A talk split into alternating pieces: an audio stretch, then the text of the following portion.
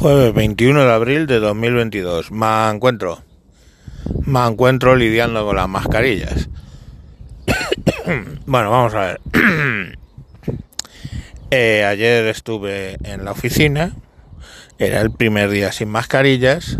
Y bueno, básicamente le pregunté. Porque dice, no, el martes mandamos un comunicado. Yo no lo vi. Martes de Semana Santa, buen momento para mandar un comunicado donde eh, dicen que vamos a seguir con la mascarilla puesta en el edificio.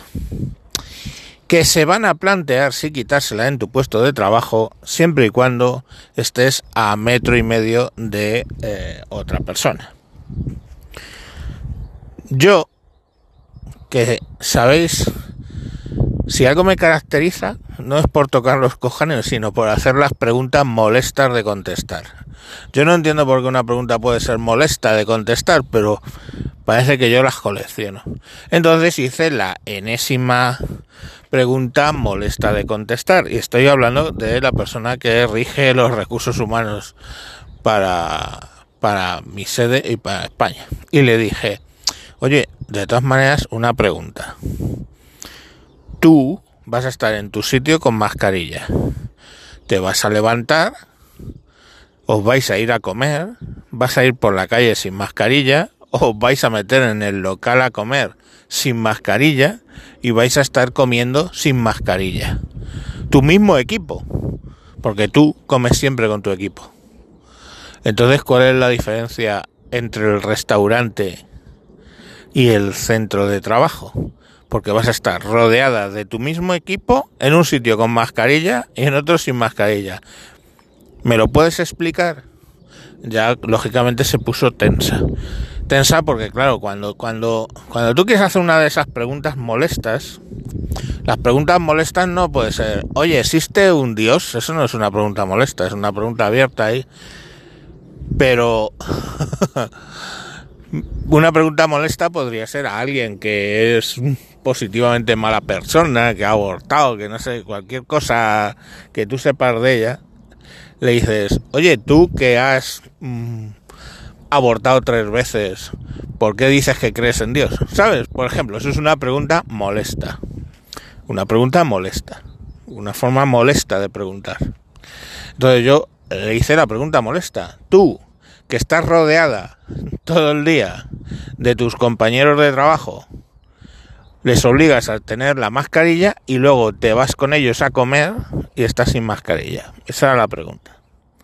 La respuesta fue, bueno, eh, e-, es, la verdad es que es una negociante de cojones, ¿eh? he tenido negociaciones con ella y, tiene más, más fintas que Cristiano Ronaldo, o sea, y pegó una finta que fue básicamente decir, bueno, aquí en la empresa vengo por obligación, estoy obligado a venir y al restaurante no. Y digo, ya, pero ¿y eso?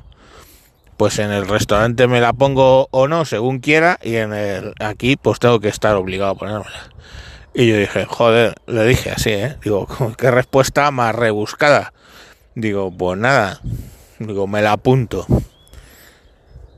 Vale, hasta luego. Me retiré, ¿por qué? Porque es que no iba a ningún lado de esa conversación. ¿Estamos?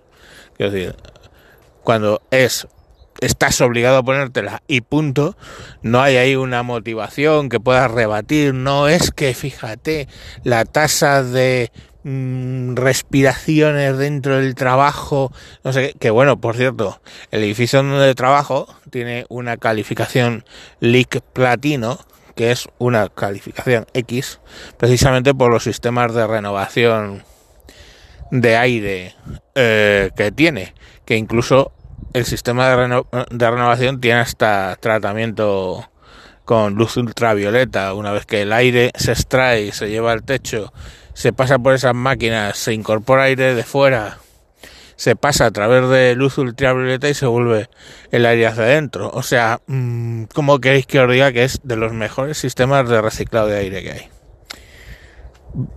No es la NASA, pero bien. Bueno, pues el caso es que ahí lo, tenéis, ¿no? Que en el, en el restaurante Casa Paco puedes estar tranquilamente el mismo grupo de personas sin contagiarse, pero en eh, una empresa donde tiene esas características que os estoy comentando de recirculación de aire, pues eh, no, está es, muy problemático y se van a contagiar todos. Luego algunos se contagiará, pero mm, dirá que se ha contagiado en la empresa y entonces tomarán medidas y echarán, fumigarán en la empresa, que los productos de fumigar esos no sé qué tal me sienten a la salud. Yo yo no sé que supongo que mata más cosas que los que los virus pero bueno, oye, ahí, fumígame, hija mía, que no me pasa nada. No, soy muy mayor ya porque me fumiguen muchas veces, pues me, no, me vas a cortar mucho la vida. Pero la cuestión es, es morrocotuda, ¿no? Pues nada, cada uno de vosotros lidiar como podáis. Yo sigo yendo a, por la calle y veo a un montón de gente, y no abuelitos que se estén protegiendo, no, veo un montón de gente con mascarilla abuelitos que se estén protegiendo de no sé qué, porque en la puta calle. Voy a recoger a la cría y veo a la gente esperando allí con las mascarillas. Y nada, pues ahí lo ahí os lo dejo. Yo, o sea, no sé, es que ya llega un punto de insensatez todo, es de, de, de estupidez, de gilipollez, de, de, de de, no sé, de verdad. No digo más tacos porque el pajarito este que estoy escuchando me está tranquilizando. ¿Lo veis? Qué bonito. No sé si se recoge porque ahora con este puto nuevo teléfono lo que sí me he dado cuenta es que cuando voy en el coche coge un ruido o de mierda horroroso. Tengo que buscar una solución para grabar en el coche que no coja tanto ruido. Pero bueno, al lado un pato. Dos patos. Un pato hembra y un pato macho. Bueno, pues sí, si no sabéis cómo se distingue un pato hembra de un pato macho, tenéis un problema. Venga, adiós, urbanitas.